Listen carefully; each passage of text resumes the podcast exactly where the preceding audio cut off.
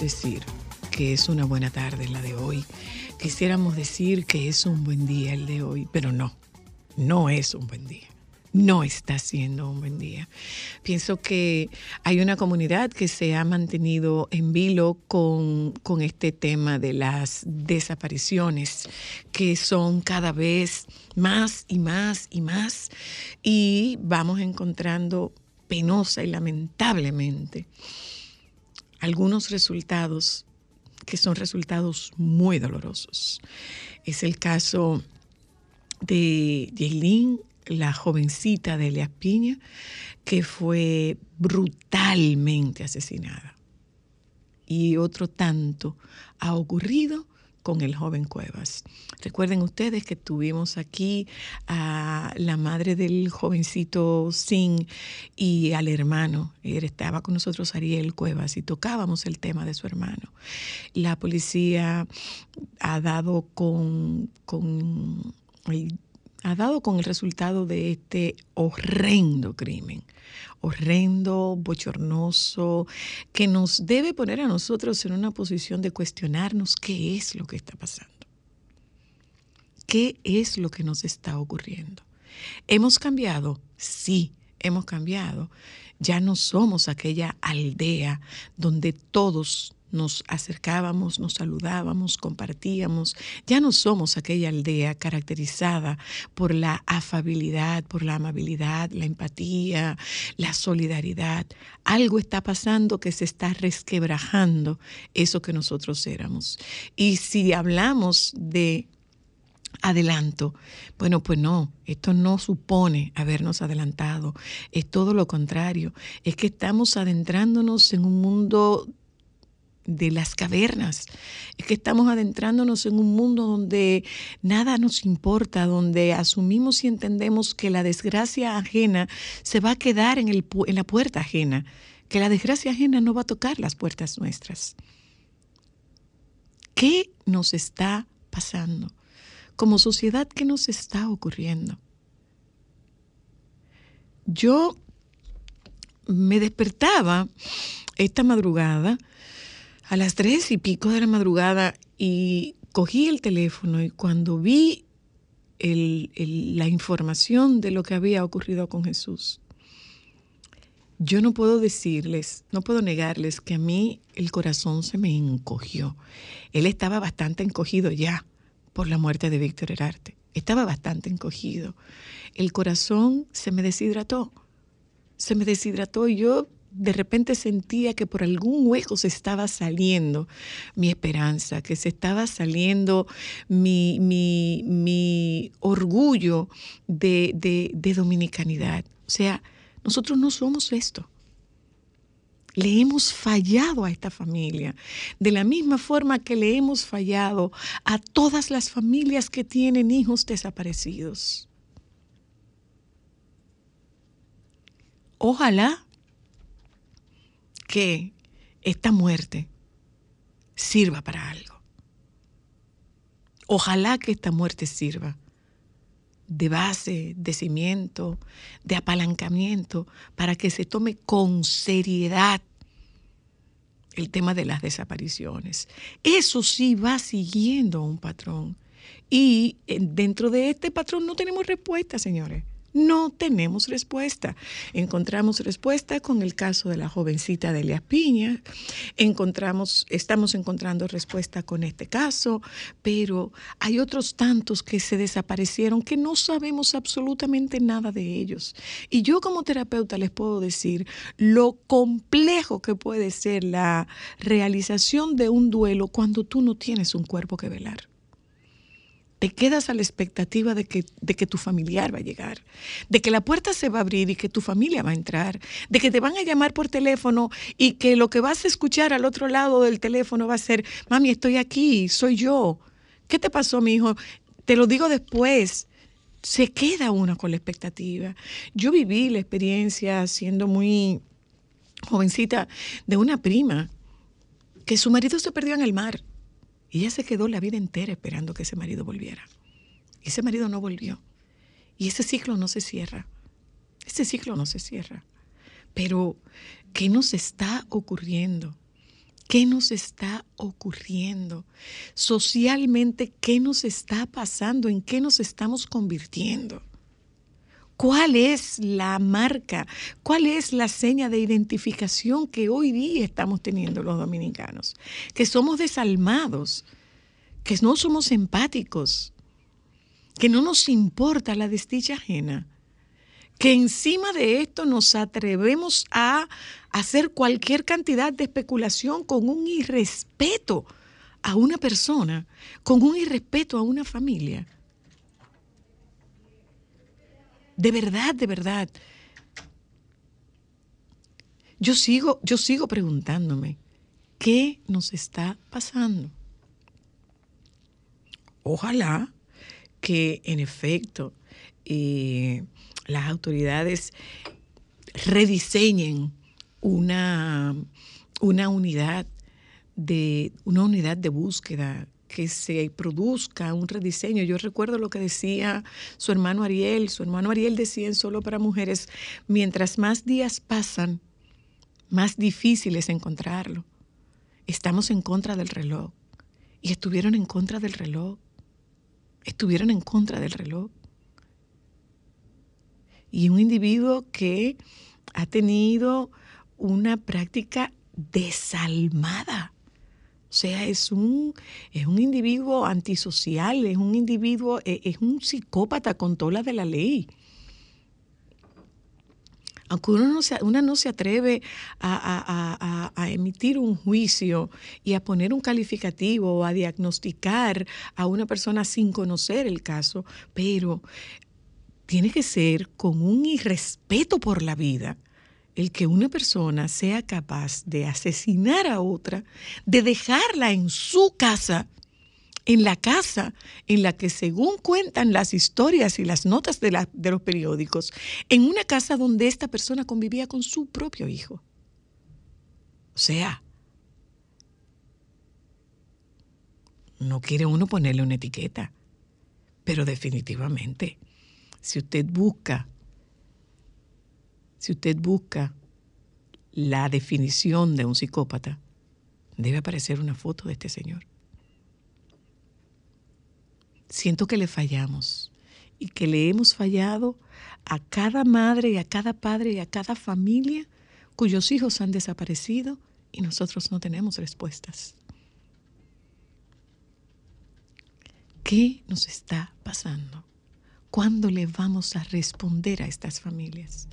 Nosotras desde aquí, con el mayor respeto del que seamos capaces, con la mayor sobriedad de la que podamos ser capaces, colocándome en la posición de mamá, yo quiero presentar mis respetos a esa familia que en este momento se desgarra del dolor, porque no solamente su hijo está muerto, es la forma en la que su hijo perdió la vida.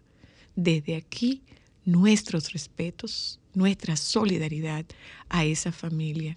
Y lo dijimos en aquel momento, nosotros nos dedicaremos en solo para mujeres a hacer una campaña permanente con las imágenes de todos estos desaparecidos. Son ellos, tienen caras, tienen historias, tienen vida, tienen familia, tienen derechos nosotros nos mantendremos constante permanentemente haciendo un recordatorio hasta que podamos darle respuestas a sus familias. Que descanses en paz. Que tu familia tenga la paz que hace falta para poder sobrellevar una muerte inmerecida e inexplicable.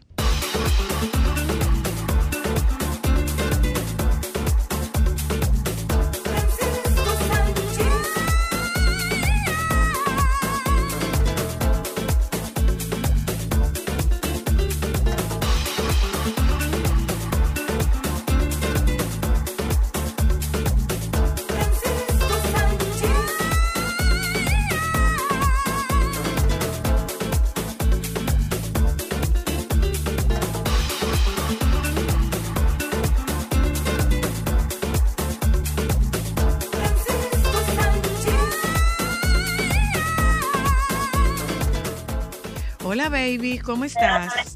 Espérame un segundo, querida. Sigue. Cero, cero, cero, cero. Eh, Aló. Ajá. Yo estoy en el banco, linda. Ya tú te puedes imaginar. Eh, Pero tú no puedes hablar por teléfono en el banco. no, en el, eh, claro, en el. Ah, que tú estás por afuera. Entonces ahora ella no encuentra la cuenta a la que yo vine, tú ves, que todavía es como más complicado. Eh, déjame ver cómo yo hago con ella. Eh, Cerrar este teléfono, por supuesto, porque mientras tú estés haciendo algo en el banco, tú no puedes tener este teléfono en la mano. No, no la encuentra. Y entonces, bueno, yo te... Ay, santo, tú te oyendo. Está cargando a ver si le sale de nuevo.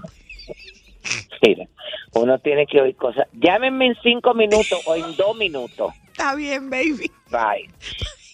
¿Quieres escuchar a Sol desde tu móvil? Descarga ahora la nueva app de Sol. Búscala en tu Google Play o App Store. Sol 106.5. También en tu dispositivo móvil. Somos la más interactiva. Déjame cambiar tus días y llenarlos de alegría. Solo para mujeres.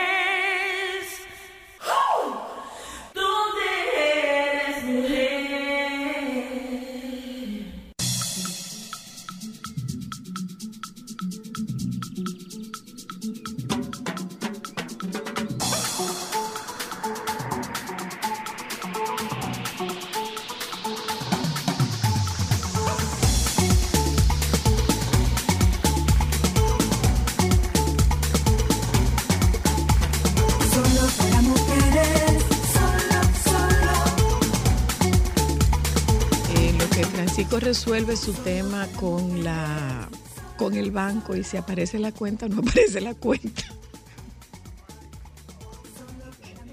¿Qué dinero? Oh, Señor, la vida continúa aunque uno no quiera que la vida siga.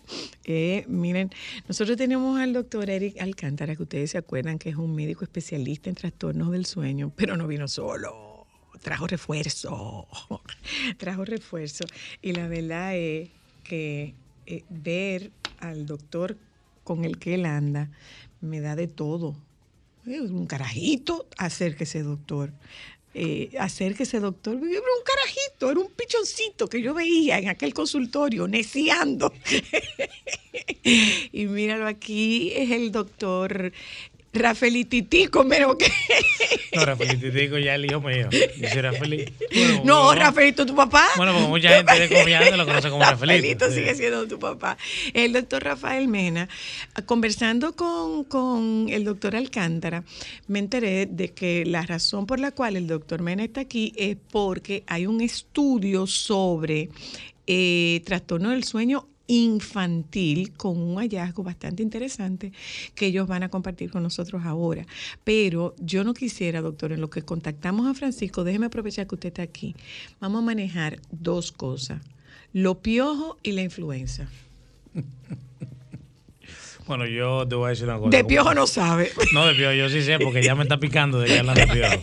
Pero lo- una cosa que yo te puedo decir eh, con el tema de piojo, la gente piensa que los muchachos no deben de, de mandarlo al colegio si tienen piojo. Realmente eso no está muy indicado. Se le hace un tratamiento, el, el tratamiento del piojo es la permetrina, al 1%, se le pone y puede ir al colegio. ¿Qué es esa Eh, cosa que se pone? Se llama permetrina, eh, hay diferentes nombres comerciales. Ok. Se pone de- de 10 minutos en los cabellos, se limpia bien. El que no tiene facilidad para la permetrina va a comprar un aceite de coco de tu tierra de Nagua. Ajá. Y mucho- Con aceite de coco, Lo doctor. natural funciona. Yo conozco gente que se la resuelta con aceite de coco, eso también. Es decir, que el Pero- contagio eh, disminuye inmediatamente se le, se le medica. Re- Realmente sí, yo creo que eh, no una razón por la cual un niño no debe ir al colegio, porque ya Ah. tampoco es que están saltando así después que se le medica. O sea, los piojos no creo- andan dando brinco. Yo, yo creo que eso los es- piojos no andan dando brinco. Yo creo que eso es lo fundamental que yo te puedo decir eso, que a los colegios que, te- que por eso el, muchacho no se debe ausentar. O sea, que eso yo creo que es un mensaje Lo que hay que hacer es, eh, Eh, ¿cómo que se llama? Eso se vende libremente en la farmacia, doctor. Sí, la permetrina sí está. eh, hay varios nombres, pero tú sabes que hoy en día hay que tener cuidado. Claro. Uno no está Claro. dándole a la marca, pero la permetrina sí. Y hay, hay varias. O hay aceite de coco. O aceite de Ay, coco eso- en todo ayuda, caso. eso ayuda. Pero se deja o Eh, se retira. Se, de- se deja como 10 minutos. Se deja como 10 minutos y luego se retira. Y, y luego se retira. Ok. Y en cuanto a No- la influenza. No importa la edad, doctor. No, generalmente eso es bastante inocuo. Eso puede ser Ah, ok. ya es inocuo. de Ah, ok. infancia. Perfecto. ¿Oíste, Ámbar? ¿Que tiene preocupación?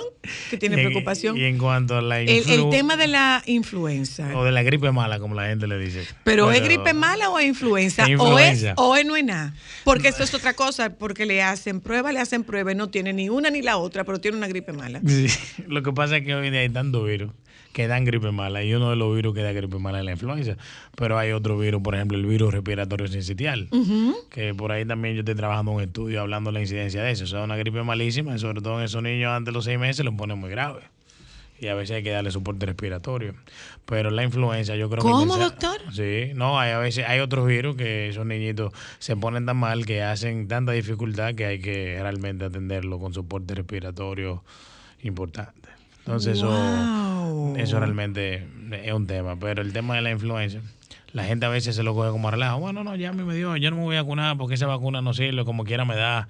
Eh, realmente ese tipo de vacuna, como los virus cambian tanto o mutan tanto, eh, hay que ponérsela anual. Todos los Y lo que años. sí sabemos que previene, y el, el doctor me puede eh, concurrir con eso, que previene hospitalización y, y muerte. Y a nivel pediátrico también. Me decía una mamá el otro día, no, pero es que no le va a pasar nada con la influenza. Y le digo, bueno, eh, señora, no le va a pasar nada porque usted no está en mi posición. Yo he visto niños morirse por influenza. ¿Cómo? Sí, o niños que han necesitado circulación extracorpórea, lo que llamo ECMO, que es el- la circulación extracorpórea artificial, que es un pulmón artificial, por tener influenza. ¿En serio? De verdad, sin exagerarte. Y eh, tú evitas eso con una vacuna.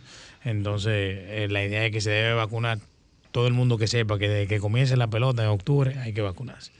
Todos los años. Esa es la idea de la influenza, para evitar serie, cosas serias secuelas graves. Ok, porque eh, eh, en algunos casos eh, ocurre que esas secreciones se depositan en pulmón. Sí, y te hacen neumonía importante, el parénquima o, o la parte pulmonar se inflama, hay coinfección bacteriana y se te puede complicar.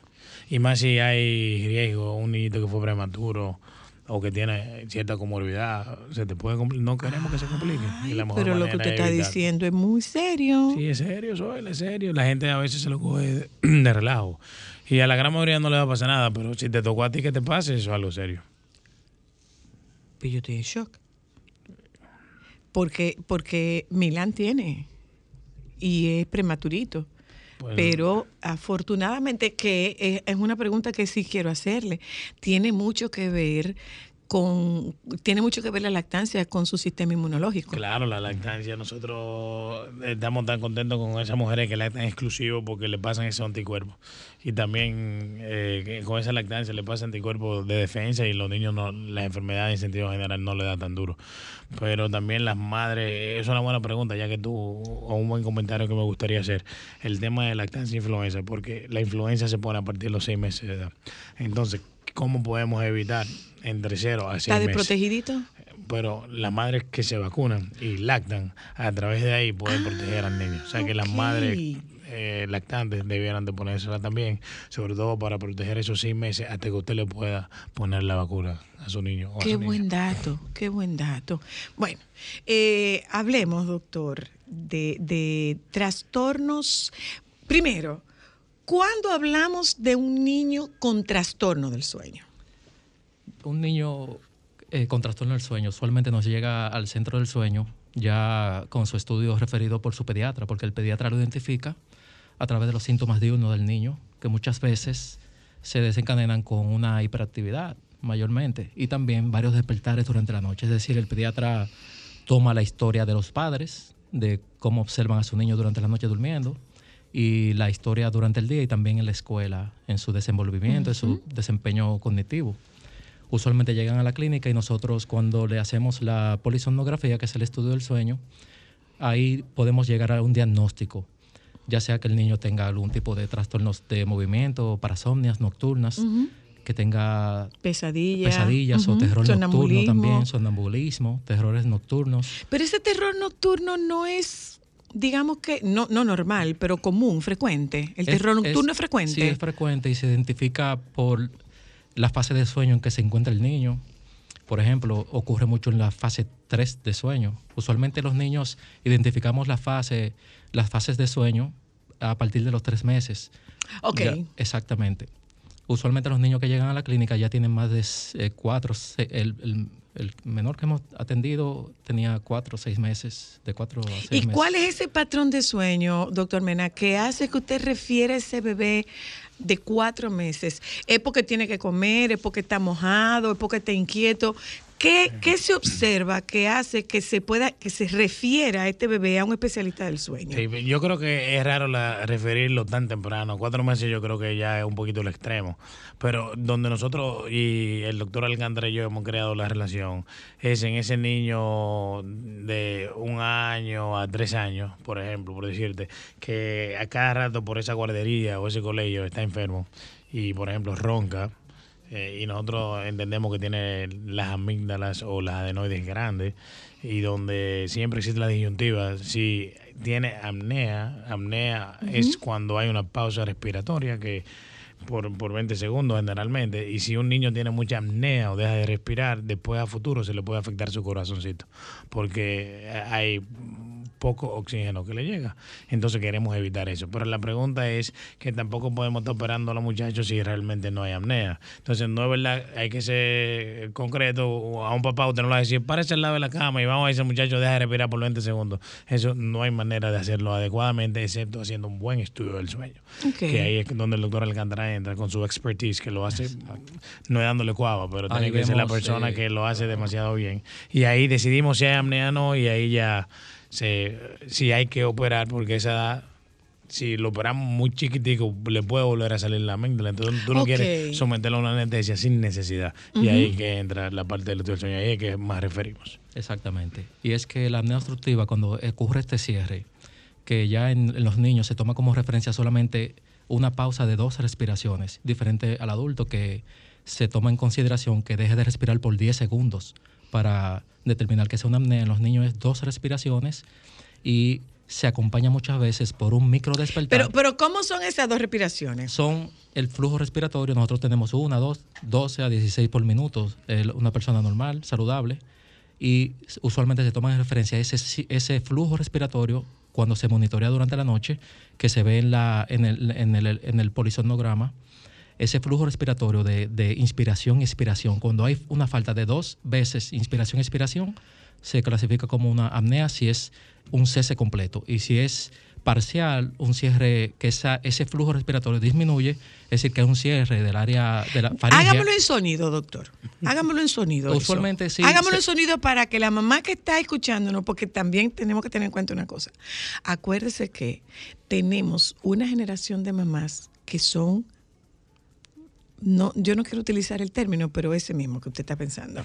eh, se alarman. Entonces, eh, comienzan a buscarle comienzan a buscarle enfermedades a los muchachos. Entonces, él, si, si no respira así, ah, no, pero espérate, que tiene que ser que tiene algo. Entonces, dígale cómo No, suena. no, la respiración usual, tenemos que tener en cuenta que durante la fase de sueño activa, que es la fase de sueño profundo en niños, REM, el- el- la respiración cambia, aumenta un poquito, igual que el ritmo cardíaco, porque y- incluyendo Es las- cortica. Exactamente, cortica. Y es en se acelera pancita. también la frecuencia cardíaca. ¿Es en la pancita El- o arriba? U- Usualmente los, ambos. Ok.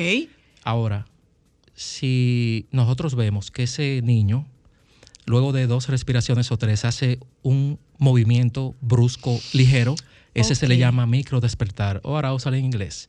Usualmente puede ser que sea que no lo haga, si no hace el movimiento y le disminuye la oxigenación por 3%, 3% eso se determina durante la polisomnografía. Ok. También se menciona como una, un cese de la respiración, una apnea o una hipopnea.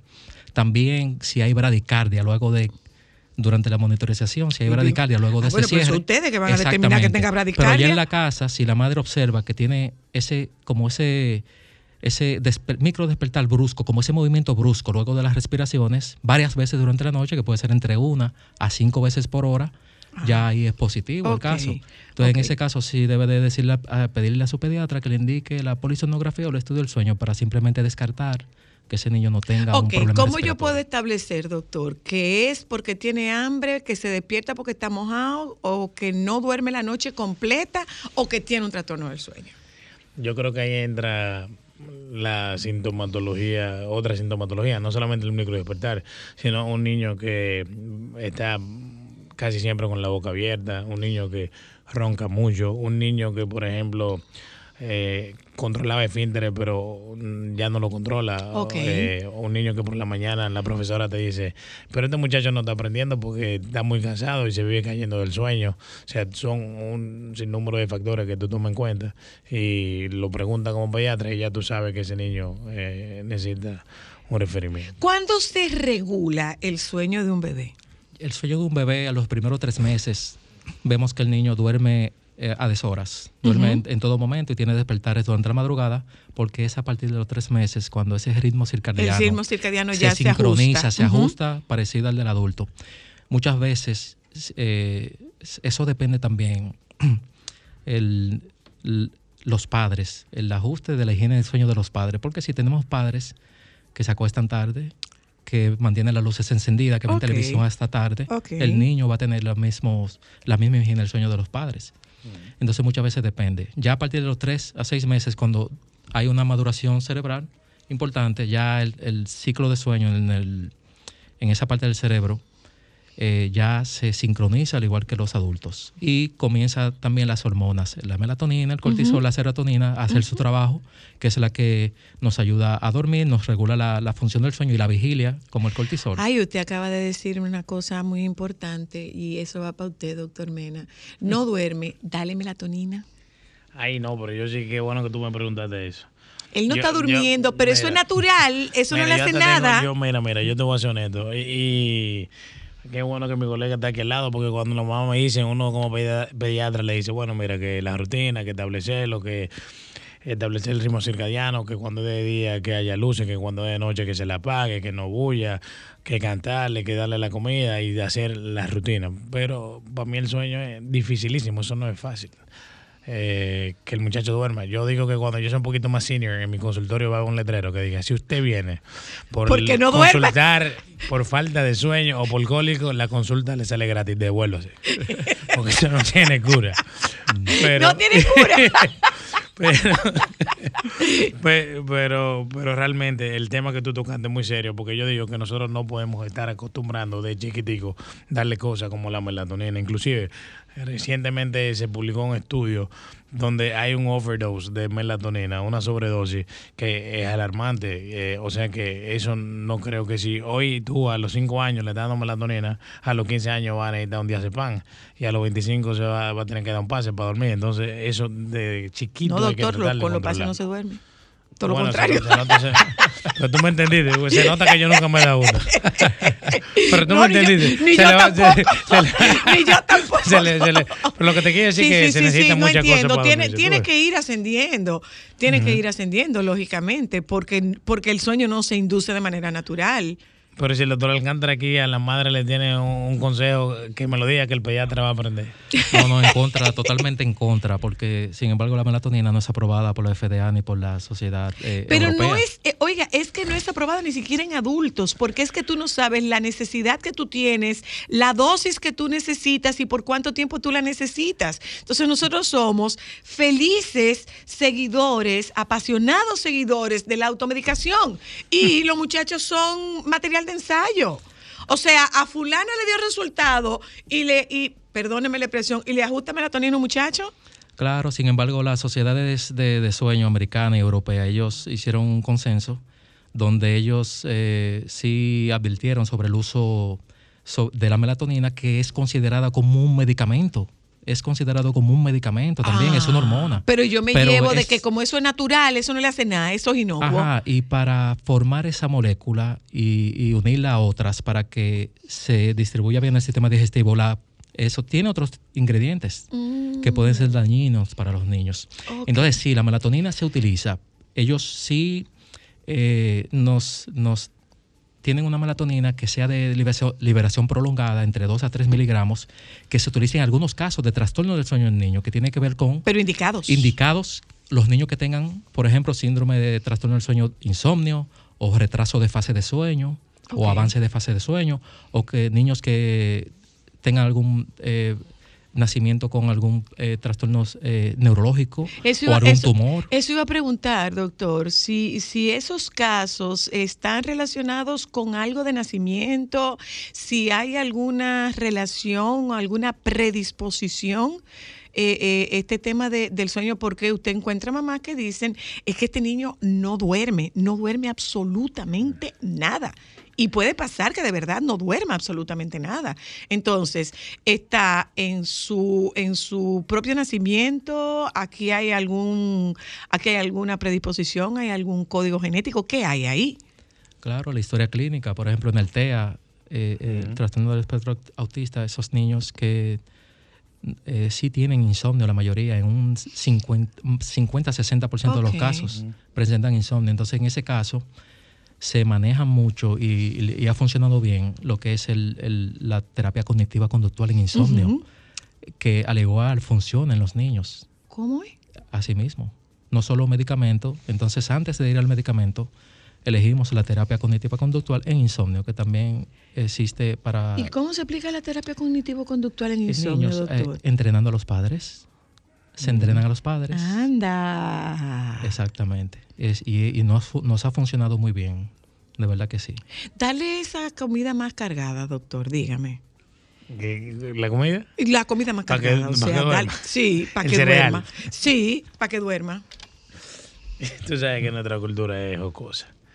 No creo que haya mucha evidencia con eso. Pero Usted sabe que a, una paciente de su papá, hija mía, eh, no con la intención de que durmiera, porque literalmente la niña pestañaba. Literalmente. O sea, yo duraba un tiempo, la dormía y a los 10 minutos ya estaba ahí. ¿Qué, qué ocurrió en mi ausencia? Y Eso es difícil. eso pasa con, con su hijo pequeño. O sea, Milán se faja, que es una pregunta que, que he querido hacerle a un especialista. Milán se faja como un campeón con el sueño. Y yo le he explicado, Milán, la única forma de que eso desaparezca es durmiendo. Te, tienes que dormir. ¿Qué es lo que pasa? ¿Por qué le genera tanta incomodidad a un niño el sueño? Mira, ¿Por qué Hoy, que le genera eh, tanta incomodidad? Porque también. cuando son más grandes, bueno, es tiempo que están perdiendo. Pero un bebé de seis meses no sabe qué tiempo él está perdiendo. no, usualmente eh, si eh, tiene que ver mucho con los padres. Si ese padre, por ejemplo, lo expone a la luz solar en la mañana, les regula también la ingesta de, la- de los alimentos. Esto, eso también nos sincroniza el ritmo circadiano, el horario de nuestro desayuno, almuerzo, cena, las meriendas. Todo eso son factores que ayudan a que el niño tenga un mejor sueño en la noche. Yo puedo hablarle particularmente de Milán. Milán a las siete y media de la noche entra en una intranquilidad y una molestia y un disgusto y es un llévenme para mi casa, llévenme para mi casa, llévenme para mi casa, acuésteme. Gracias a Dios, está acostumbrado ya. Qué Pero, bueno. pero ¿qué es lo que ocurre en el organismo infantil, doctores? Que estos niños se irritan tanto antes de dormirse. ¿Qué es lo que les pasa? El sueño es una necesidad realmente también. Así como nosotros tenemos que comer, tenemos que beber agua, también tenemos que dormir. Pero te lo digo. ¿Por qué que que pelean? Habría que preguntárselo a ellos. Mira, la exposición también a, la- a- a las tablets ahora, a los celulares. Ah, bueno, a los- eso- Este, este niño no ve tableta. no, no, Este niño no ve tableta, pero el otro día me tomó 35 minutos dormirlo. ¿eh? Y esto aquí lo tenía rojito y se trujaba los ojitos y lloraba. Y cuando por fin lo dormí, parece que se quedó pendiente. Espérate, que yo tenía un pleito con el sueño, déjame volver. ¿Y cuánta hora? Y enganchó. Es importante saber también qué tiempo de siesta le dan durante el día. Eso, él no duerme, el petaña. No Le estoy diciendo, Mira, el yo creo que es un buen petaña. punto, el tema de la siesta, la que siesta, sí. que, que a veces es necesario en esos niños hacerla. Pues, Pero ¿por qué es la resistencia de un niño a dormir, doctor? Ahí ya No hay respuesta. Hay que investigarlo. yo ya. no, yo, yo no me la sé porque es que a veces es tan difícil ese tema del sueño. Sí. No, hay un factor de, también de hiperactividad. Si el niño, eh, el ambiente también, la, la- el- la temperatura corporal que disminuye con el sueño, al igual que nos ayuda mucho. Es decir, una habitación fresca, oscura totalmente y, y que sea una rutina diaria, es decir, la misma hora, todas las noches, eso ayuda mucho a que ese niño ya, esa, esa hora cercana, ya vaya apagándose un poquito. Claro. Al igual- Eh, yo tengo que ir a publicidad, pero cuando regresemos de publicidad me interesa que ustedes compartan con nosotras eh, qué es ese estudio, qué los lleva al estudio y qué población seleccionan para esto. Me pregunto qué tanto tiene que ver el entorno con la calidad de sueño de un niño. Ya volvemos. Sábado 5 al despertar, una doña iba a limpiar, pero al ver el especial decidió lavar y planchar. Así planchaba, así, así, así fregaba, así, así, así lavaba, así, así, así limpiaba que yo la vi. Este sábado 5 de noviembre, todos pondrán la casa el doble de limpia, porque en Supermercados Bravo tendremos un 50% de descuento en la segunda unidad de todos los productos del departamento de limpieza. Sí, escuchaste bien, llévate la segunda unidad de todos los productos de limpieza con un 50% de descuento. Supermercados Bravo, los expertos en vender barato. Somos Sol, la más interactiva en Barahona y el sur. Sintonízanos en los 94.7.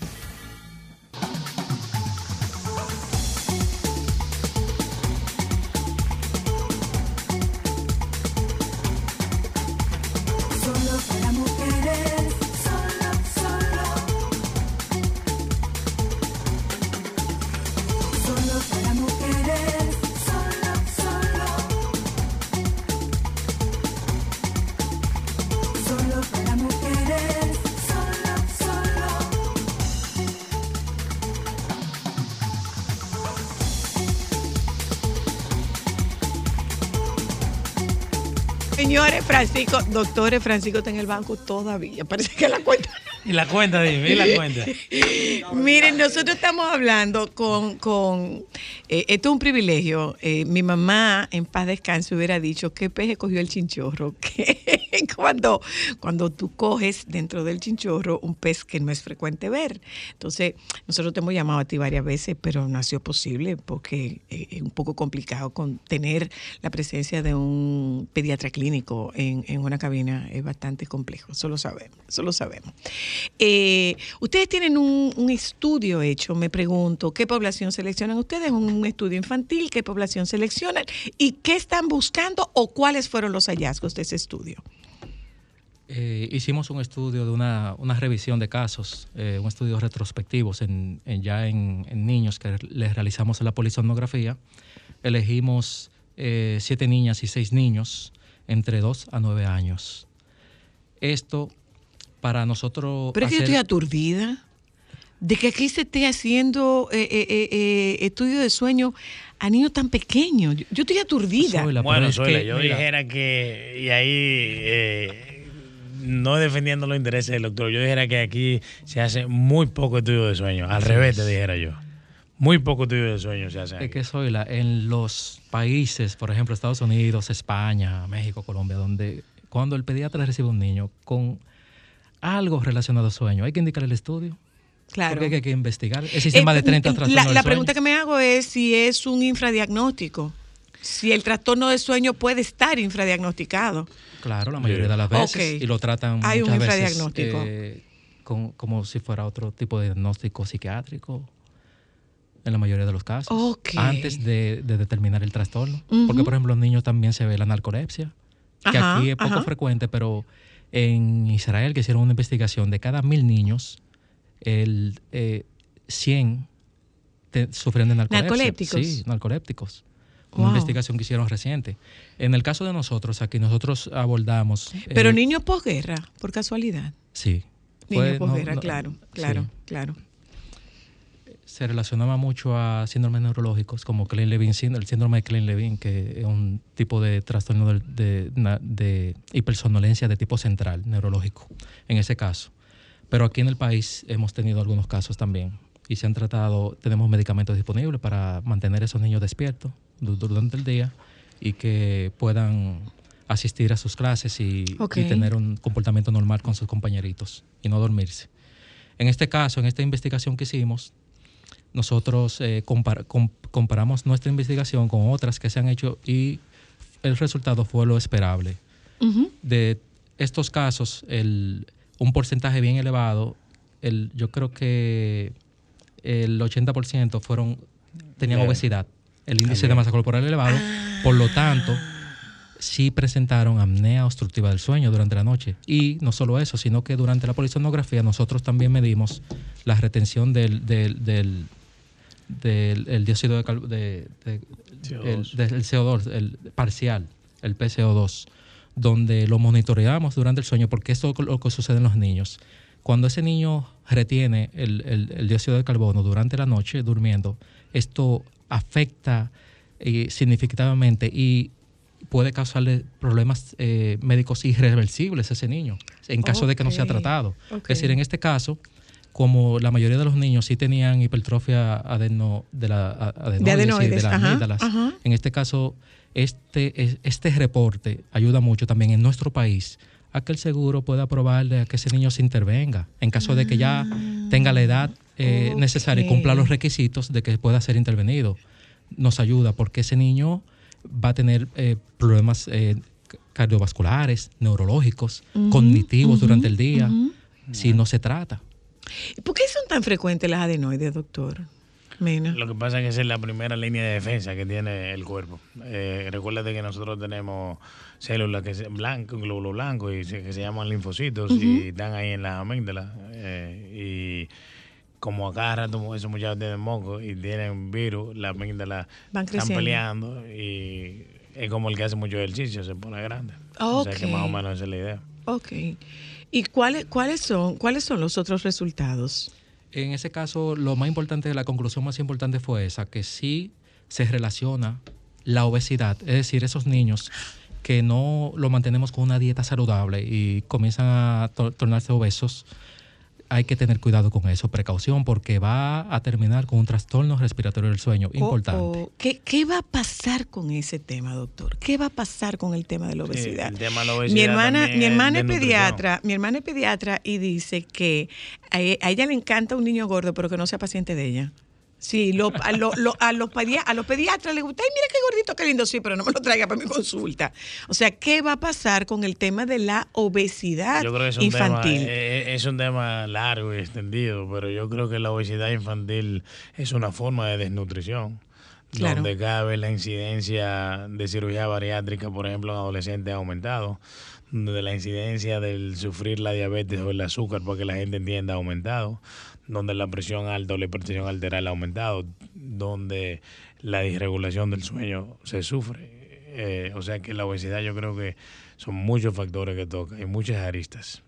Y de verdad que el concadenando lo que decíamos del screen time y la poca actividad física, eh, a los niños es de- se les debe de aumentar la actividad física, más ejercicio, menos pantalla, para que no sean, no tengan tanta obesidad Y no conlleve a todas las enfermedades que ¿Y, y cuáles son las recomendaciones, eh, eh, doctor? Aparte de esto que está diciendo el doctor Mena, ¿cuáles son las recomendaciones? Si el padre Alcántara? decide y, y conversa con el pediatra y, y decide elegir la, la cirugía, la extirpación de las amígdalas sería una, una buena elección.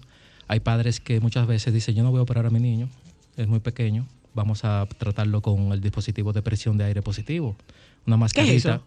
Es el tratamiento gore estándar para la apnea obstructiva del sueño ya en adultos, por ejemplo, donde se utiliza mucho y muy frecuente. Esto es el dispositivo de presión de aire positiva, no invasiva. Es un aparato que el paciente duerme con eso ya eh, para toda la vida. Eh, si en, en caso de que el paciente no tenga alteraciones anatómicas, que sea quirúrgico el tratamiento o que sea tan severo o moderado que no pueda utilizar el dispositivo de avance mandibular, que es el dispositivo que hace el dentista, especialista en, en medicina del sueño, que le avanza la mandíbula inferior hacia adelante unos cuantos milímetros para que no colapse la faringe. Entonces, ya cuando no hay ningún otro tratamiento para este paciente, y estos madres también deciden no operar el niño, lo ponen en esta terapia, que es eh, su maquinita al lado de la cama con su mascarita nasal pediátrica, que le envía un airecito para que no colapse la faringe. Entonces ese niño va a dormir bien, va a tener un sueño reparador, va a tener una, una reparación normal de sus órganos, de sus células, todo lo que ocurre hormonal durante Pero la se noche. usa solo para la noche. Se usa solo para dormir. y si porque, toma siesta porque también. tenemos, tenemos que, que tomar en consideración el, el señalamiento de los amiguitos si utiliza cualquier Claro, otra cosa. que exactamente, no, ese difícil. bullying que le hacen. Usualmente a los jóvenes aquí nosotros evitamos ese tratamiento en caso de que sea quirúrgico o que se pueda tratar con su dispositivo de avance mandibular mientras es joven, usualmente que no se ha casado, que está conociendo personas. Ay, esa soy yo. Eso es. Porque la primera... lo- Joven no casado, Claro, usted está lo- hablando de mí. lo primero que me dicen Yo no sé de que usted se ríe, doctor Mena. Debe ser por solidaridad que usted se está riendo. No, yo lo que estoy diciendo es que realmente tú eres muy joven. Tú eres muy Joven y no casada, está hablando de mí. Claro, y esos jóvenes que se van a la universidad también y que tienen compañeros en la universidad, que viven en la universidad, le, le, le da vergüenza dormir con un aparato. En ese caso, sí, nosotros eh, buscamos otra alternativa. Bueno, pues yo les agradezco a los dos eh, el haber estado con nosotros. Eh, finalmente, mamá, papá, cuidadores, ¿qué observamos? Esa, tener precaución con esa melatonina, con ese uso de la melatonina. Y, eh, por ejemplo, las sociedades del sueño europeas y americanas, ellos advirtieron que si, en caso de que vayan a utilizar una, que consulten con su pediatra. Y en caso de que la elijan, el frasco tenga el sello de que fue es certificación de, ma- matu- manufa- de manufactura, Manufactura. cer- manufactura certificada. Es decir, de- que, que sigan las prácticas de una, de una empresa farmacéutica o de suplementos que cumplan los requisitos establecidos. Manufactura porque- certificada. Exacto, que tengan ese símbolo, es CGMP. Ahora mismo que agarren su frasco y lo busquen. En inglés dice Certified Good Manufacturing Practice. Yeah, babe. Eh, que tenga ese símbolo, CGMP, en caso de que quieran elegir un tratamiento y que Por el- coordinen con su, con su pediatra sobre todo, si lo pueden utilizar o no. Y, En caso- y- y mejorar la alimentación, la actividad física, eh, menos tiempo de pantalla, La exposición menos a la luz en la mañana, la luz solar, Ok, 5 o 10 ok. minutos. Mire, doctor, aprovecho para decirle lo que usted me ha regularizado a mí con eso. Yo le decía al doctor, es que yo casi no duermo, casi me despierto de madrugada y no me vuelvo a dormir. El doctor me dijo, coge 10 minutos de sol, a ver cómo te va. Y yo tomo mis 10 minutos de sol y hay que ver la forma en la que me ha, en la que ha contribuido. Sí, claro, embargo- cuando hay situaciones con todo esto, con todo esto que se está moviendo, me despierto y me da muchísimo trabajo volver a dormirme, pero es por un tema de noticia, de información, que, que este cerebro mío va procesando, procesando, procesando y, y- y me, puede- me toma tiempo recuperar el sueño. Pero finalmente, doctor, cuidado con lo que comemos, por favor, no le den té a los niños, doctor. No, sí, claro, hay que tener cuidado con eso porque hay té que afectan a ese hígado eh, y hay que tener cuidado con eso. No le den comida de más. Tanto jugo, eso es bueno, o sea, que tú lo menciones. Hay gente que le da mucho jugo a los niños y tú le preguntas, ¿y cuánto le? No, yo no le doy nada, yo le doy como 15 onzas al día. ¿De eso jugo? es- Eso es mucho. Eso es- Eh, se ha recomendado que los niños antes del año no deben de beber jugo. Y más nosotros que somos un país juguero, ¿verdad? Pero si lo va a dar, por lo menos no, no le dé más de cuatro. O que le echan que azúcar a la leche con el también. jugo. Que le echan azúcar, Azúcar o, a la leche o para o que dure la miel, leche o miel todavía, o miel. Déjeme contestar esta llamada antes de que ustedes se vayan. Hola, hello. Hola, Zoila, ¿cómo está? Yo estoy bien, gracias a Dios. Cuéntenos. Bueno. Yo quiero que tú me le preguntes, por favor, al doctor, ¿cómo se llama la enfermedad que sufre la persona que duerme eh, de día y no puede dormir de noche? Que duerme de día y no puede dormir de noche. Ese se llama, es el trastorno del sueño del trabajador nocturno o shift work sleep disorder, que son los pacientes usualmente que duermen, tienen ese ciclo eh, desincronizado, el ritmo circadiano. Usualmente tiene un tratamiento y funciona muy bien la higiene de sueño. Eh, obligatoriamente tenemos que O utilizar una es, molécula, un o lo medicamento. que es igual, absolutamente sin ninguna excepción, todos los residentes de medicina. Todito, To- todito, todito. Y los, los artistas también, los... los Pero no, los residentes los- de medicina, todito, todito, Bueno, todito. no nada más residentes de medicina, los pediatras dominicanos en la práctica privada también. Cuando te llaman, coño, a las 1 de la mañana, a las 2 de la mañana, a las 3 de la mañana. Y ni que decide los ginecólogos. Y de los ginecólogos. Doctor, pero usted no lo coge cuando yo lo llamo. Oh, doctor, ¿cómo? te-" A, la- a veces a las 4 de la mañana dice, mire, le estoy llamando para decirle. No, que no lo entiendo, coño, que te durmiendo, vamos, déjame levantar. Gracias, doctor Alcántara. Gracias, doctor Mena. Qué agradable ha sido la conversación con ustedes. ¿Ustedes han oído hablar del metaverso? Sí. ¿Qué es eso? Yo no tengo ni idea. Es una cosa que yo no entiendo mucho porque en, en- en este verso hay muchos problemas, y mucho menos yo preocuparme del metaverso. Bueno, pues mire, vamos a hablar del metaverso con, con el ingeniero Santiago, que hace tiempo que no conversábamos con él. En lo que Francisco termina de resolver su problema del banco, que ojalá aparezca la cuenta. Que le paguen, que le paguen. ya volvemos. Síguenos en las redes sociales. Búscanos arroba sol 1065 FM. Lo mejor de nuestro contenido más cerca de ti. Sol 106.5. Una estación RCC Miria. Déjame cambiar tus días y llenarlos de alegría. Solo para mujeres.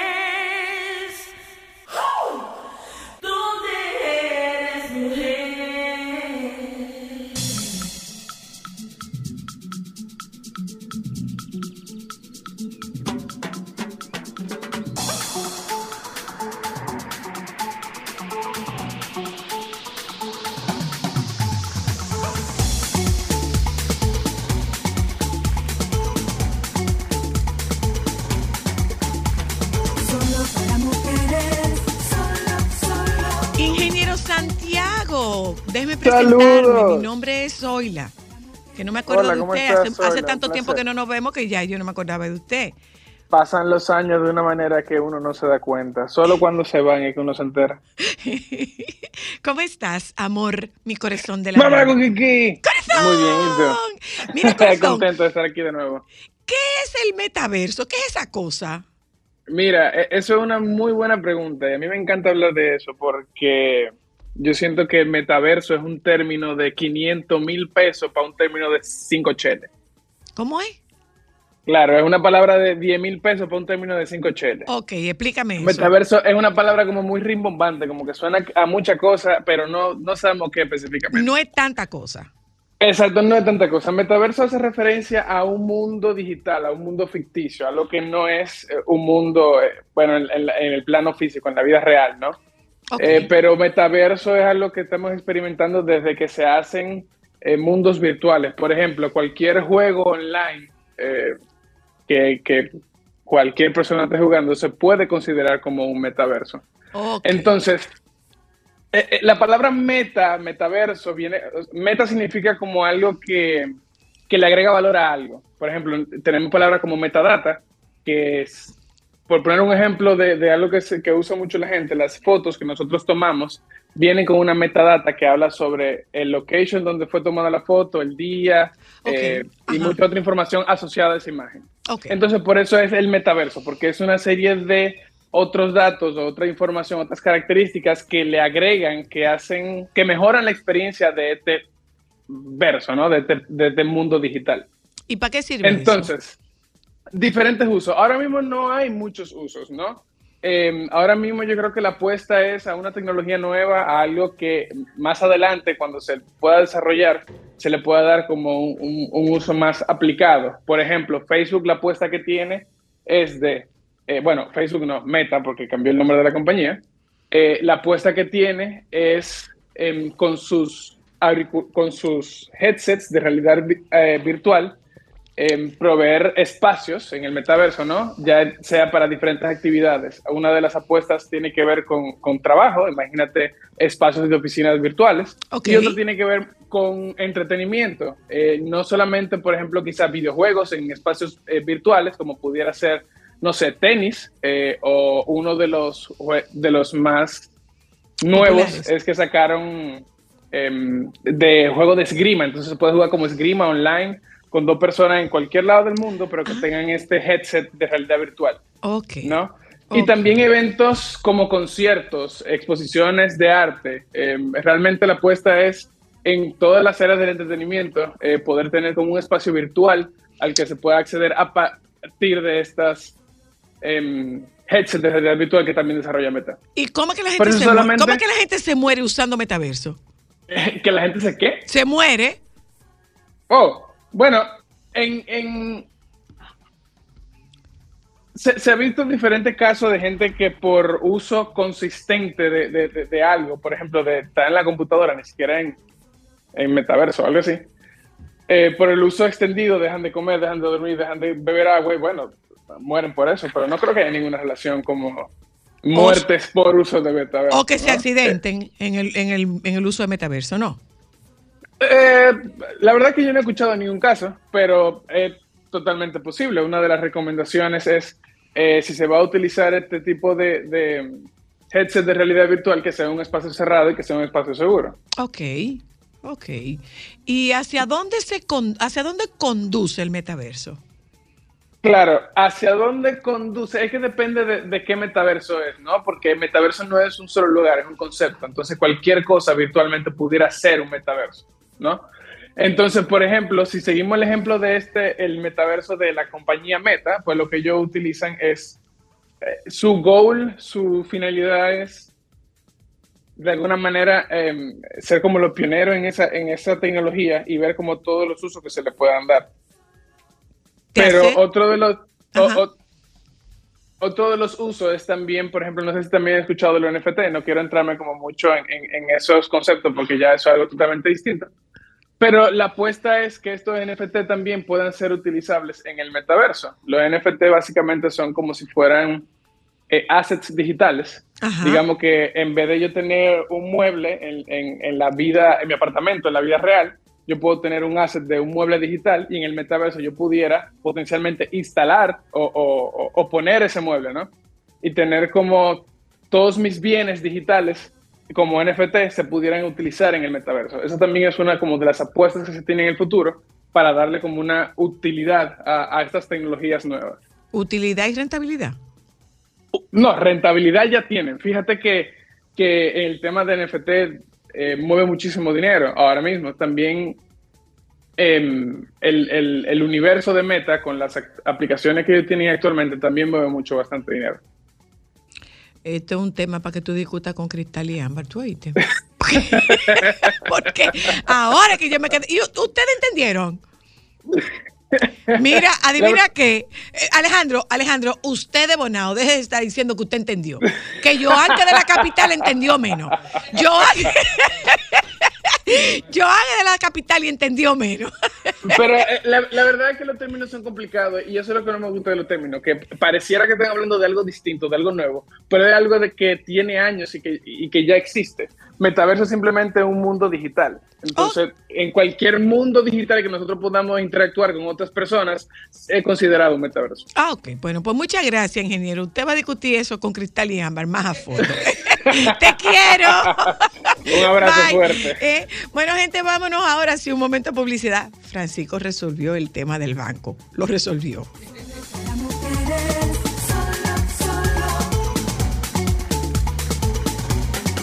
Bueno, baby, cuéntanos de la odisea del banco. ¿Qué fue lo que pasó? No, no, esto ha sido demasiado. Yo tengo, voy a tener que beberme como medio frasco de melatonina. ¿Para dormirte?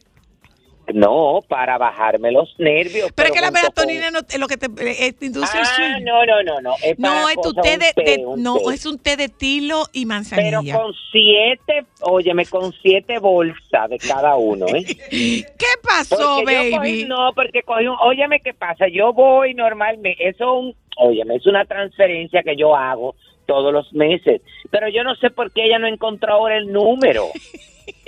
Y entonces ella se quedaba como mirando la pantalla y yo quería como entrarme por dentro del tubo y llegar como con la cápsula allá y ponerme yo mismo en la computadora a buscar. ves. Entonces con la misma presión, quizás también Oye, Joan, presión. oye, que, que tú estabas a punto de decirle, páseme eso. No, yo le dije eso mismo, pásame mi dinero. Claro, cuando me iba de ahí. Parece que y te conocen. ella me dijo, ay, digo, ay, discúlpeme, nada más la miré. Ay, Dios mío. No, pero era como la presión de, pero después de eso yo fui a otro banco.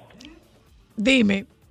Yo fui a otro banco, la señora del frente tenía o- o como un, co- yo no sé qué era, ay Dios mío, yo decía, dame paciencia, parece que Dios me mandó esto, entonces tú sabes que aquí está lloviendo, porque aquí hay una alerta, nosotros estamos en alerta verde. Ah, no me digas, está lloviendo mucho. Claro, claro, no, no, no, donde el que, la que esté en alerta roja es Montecristi, pero toda la zona del Cibao está en alerta verde, y hoy ya empezó como a llover. Bueno, aquí llovió ayer. Entonces hay que tener, hay que tener como mucho cuidado, pero ya me paré aquí porque entonces tengo que entrar allí, porque hoy es día como ecléctico. Pero nada. Cuéntanos. Mira, nosotros no habíamos, eh, hay varias cosas que quiero comentar. Déjame cambiarme los lentes porque ahora mi hija sí es verdad que la Pero ¿cómo así? me tiene tullido. Tú sabes que yo nada más tenía de un solo ojo. Pero ahora tiene, ahora de los dos, ahora no veo nada y esto es arruga. Entonces yo me hice un tratamiento de láser Ah, de Lulterapi, entonces se me va a ir a pique, porque me voy a volver a arrugar otra vez. Como con los ojos, pero nada. Eh, no habíamos comentado, soy la del musical, de la puesta en escena, del musical de la jaula de las locas. No.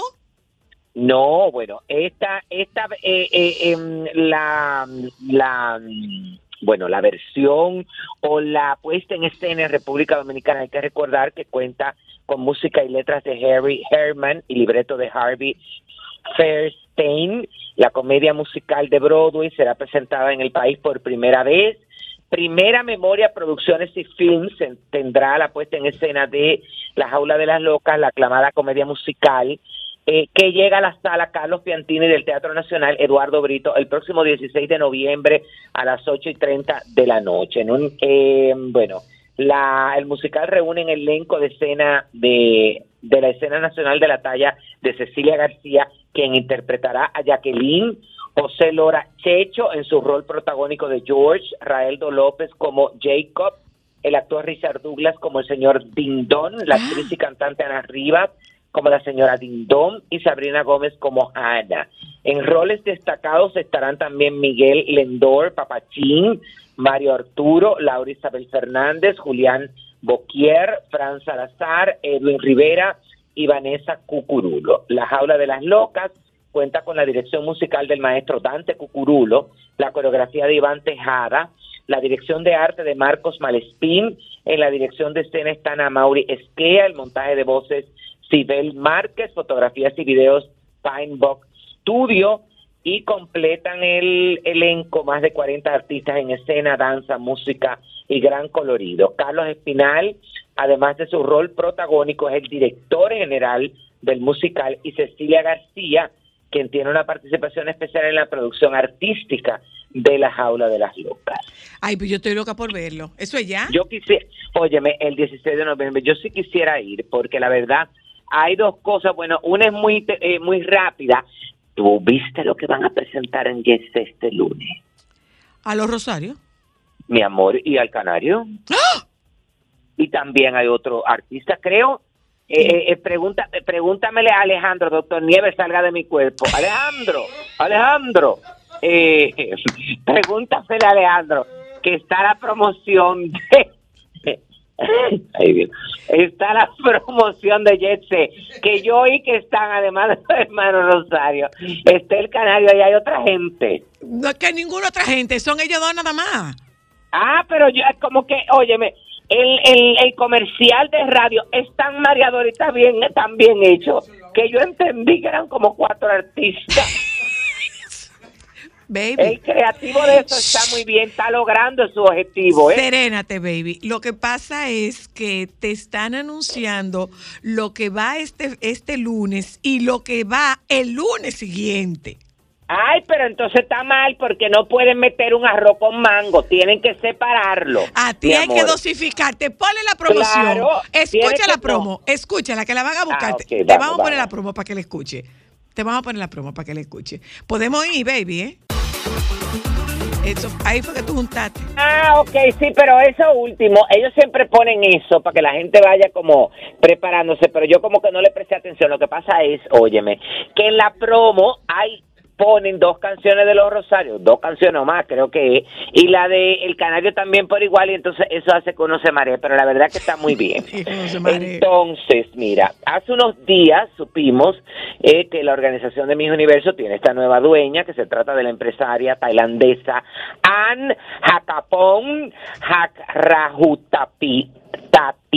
Tap- Ese, ese. Impronunciable. Hak Hakrahutapip. ¿De qué? Eh, ella es la nueva presidenta, bueno, ella es la presidenta ejecutiva del grupo dueño del certamen de Miss Universo JKN Global Group.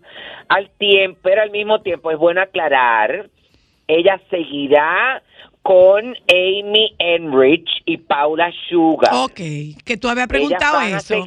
claro, ellas van a seguir eh, en este grupo, eh, Amy Enrich como directora ejecutiva y Paula Sugar como según eh, la segunda como líder. No sé qué quiere decir eso, pero dice de que la segunda como líder. Entonces, también aclarado. Paula Sugar, en ese caso, si dice la segunda, se estará refiriendo a Paula Sugar. Ajá, la segunda como líder. Bueno, la cuestión es, tú sabes que no habíamos aclarado aquí que ella realmente compró eh, The Miss Universe Organization. Entonces, eso incluye Miss Universo, Miss USA y Miss Teen USA. Ah, ok, Ella lo compró, compró todo. todo, mi Ok, ok. Entonces, bueno, eh, hay datos importantes.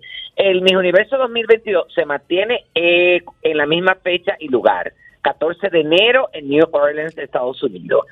Eh, para el 2023 es donde se van a poner, eh, bueno, la- las nuevas reglas van a estar en juego, mujeres casadas, divorciadas y con hijos, pero a ello se le agrega algo nuevo, que es la inclusión de mujeres trans, a pesar de que algunas directoras no están de acuerdo con la decisión, como Lupita Johnson de México. Asimismo, se anunció que el certamen buscará expandir la marca Miss Universo como antes, es decir, con productos de belleza, con bebidas y todo este tipo de cosas, para que la marca sea más rentable, ya que en los últimos, de- en las últimas décadas ha perdido millones de dólares. Entonces, ellos quieren, sobre todo ella quiere posicionar la marca de nuevo. Otra de las nuevas reglas es que la ganadora de Miss Universo contará con jet privado para viajar, penthouse y productos de lujo durante su reinado. ¿Pero ella o compartido? No, ella. Ok. Porque creo, óyeme que pa- voy a terminar la información para que tú entiendas qué es lo que va a pasar. Eh, aunque la edición del 2023 se hará en New Orleans, Estados Unidos, los posteriores certámenes se realizarán cada dos años. Ya no cada año como era tradición. Además, solo se va a realizar en Tailandia. Ok. ¿Y, do- y, y Con el- dice, ¿Y dice dónde vivirá la reina? Ajá, eso es lo que te iba a decir, con el objetivo de promover el turismo del país asiático. La nueva directora mencionó que se cuidará que la, la decisión para escoger a la ganadora sea justa, igualitaria, sin fraude y sin favoritismo. Y también anunció que para el certamen en enero se contará con una nueva corona, la cual será diseñada por Mawat la edad límite para concursar siempre será 27 años. Según esta información, lo que se deduce es que la Miss Universo residiría en Tailandia y continuarían con, entonces, por lo visto, se supone que se continuaría con lo de Miss USA y la Miss Teen USA, aunque muchos especialistas dicen que no. Ok. Que esas niñas irán para su casa. Cuando haya actividades las llamarán y viajarán, pero que ella no va a mantener dos, supuestamente hasta ahora se habla de que ella, esa eh, sede de Nueva York, solamente mantendría la oficina, Ok. pero no de que hacerse cargo de todas esas mujeres. Pues, eh, Dios eh, mío, muchacho. ¿Cómo hace no, ese pero cargo de todas esas mujeres? Entonces, la verdad, bueno, hay mucho entusiasmo con relación a esa, las candidatas, mi amor, la que se está batiendo. Que dice yo vine que él estaría dispuesto a sacrificarse. ¿Quién? Yo vine que él estaría dispuesto a sacrificarse. No, hombre, que se quede ahí, que no se sacrifique buscando a nada, ¿eh? Que se quede ahí, que él no da para eso, él no sabe ni maquillar, ni peinar, ni instruir candidata, ni lo van a poner como jurado. Eh, además, que se esté tranquilo, para que no vaya a ser que la dueña del Ya. concurso lo mande a buscar y tenga que pasar por las armas. Entonces, Me tengo que espérate. despedir. No, soy antes que se me olvide. ¿Cómo es que se llama el pediatra que tú tenías ahí? El doctor Rafael Mena. Pero es un personaje. Dos Pues No, no, no, no. Pero él es un personaje porque si tú lo escuchas por teléfono, es como, pe- sin ofender, ¿eh? Para que no lo vayan a malinterpretar. Él es como un pediatra urbano. Es un personaje, es un personaje. Sí, claro. La forma en cómo se expresa. Ay, mira aquí, aquí, aquí llegó esta sendada. ¿Cuál es Hacendaya? Hay Lea. muchas hacendadas en ese. Lea, mi amor. hacenda- Lea, yo muchas- quiero que tú veas el look de Lea. Eso es, look dueña de una villa que ella consiguió, que ella compró. pero es que ella Lea la estaba, estaban haciendo un programa en Coconut, no recuerdo cuánto. Sí, en- pero en- óyeme qué pasa, En, Lea- Palenque. Lea tiene una de esas casas. El look que tiene es que ella es dueña de una de esas casas. Lea entra dentro de la categoría de las hay con suerte. Las hay dichosas. Y las hay con suerte, mi amor. Y ella está en esa misma categoría, además de que ella es muy viva, mi amor, porque ella también se aprovecha. Bye, baby. Bye.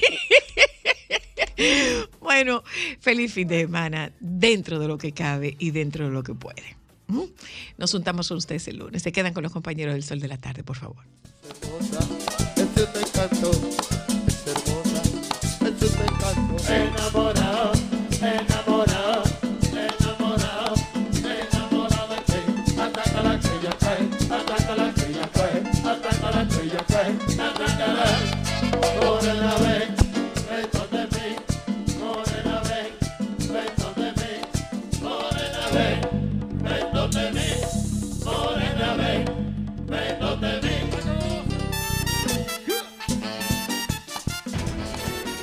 Sol 106.5, la más interactiva. Una emisora RCC Miria.